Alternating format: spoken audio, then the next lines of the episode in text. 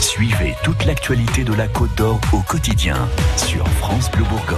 Vendredi 19 avril, il est 8h12. À la une ce matin en Côte d'Or, la chaufferie des Valandons, ouverte au public hier. Elle a été construite au sud de Dijon en 2015. C'est en fait la pièce d'un puzzle puisqu'elle est reliée aux chaufferies de Fontaine-Douche et de Chenauve. Le système permet de produire à partir de différentes énergies l'eau chaude qui alimente en circuit fermé l'un des réseaux de chaleur de la métropole. Thomas Nougaillon, vous avez visité cette chaufferie des Valandons, une chaufferie qui, elle, fonctionne au bois. Oui, avec ces grandes cheminées de métal, il est quasiment impossible hein, de manquer cette chaufferie. Chaque année, 45 000 tonnes de bois y sont brûlées à l'intérieur d'une immense chaudière. Donc une chaudière de 8 mégawatts.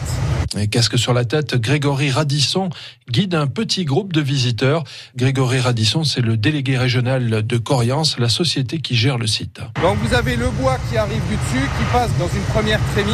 On a un tiroir qui s'ouvre. Le bois tombe dans ce tiroir et ensuite est poussé dans la chaudière. La visite se poursuit. Nous grimpons 3-4 marches pour nous retrouver devant la porte de la chaudière. La température est très élevée. À vue de nez, vous êtes à peu près à 900 degrés. À quelques mètres de là, la salle des pompes. C'est ici que l'eau chaude est envoyée dans le réseau de chaleur de l'ouest dijonnais.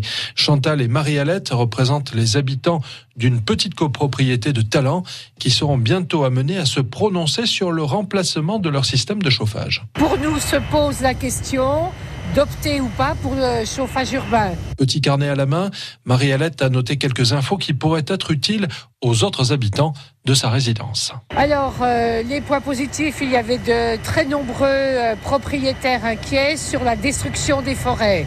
Donc, nous pourrons les rassurer en leur disant que ces chaudières utilisent seulement les déchets produits par la coupe d'arbres.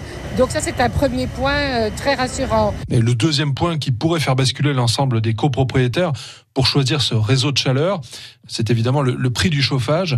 Mais là, pour l'instant, difficile d'en savoir plus. Comme nous n'avons pas encore les chiffres du coût de raccordement à la copropriété, là, nous ne pourrons pas les renseigner.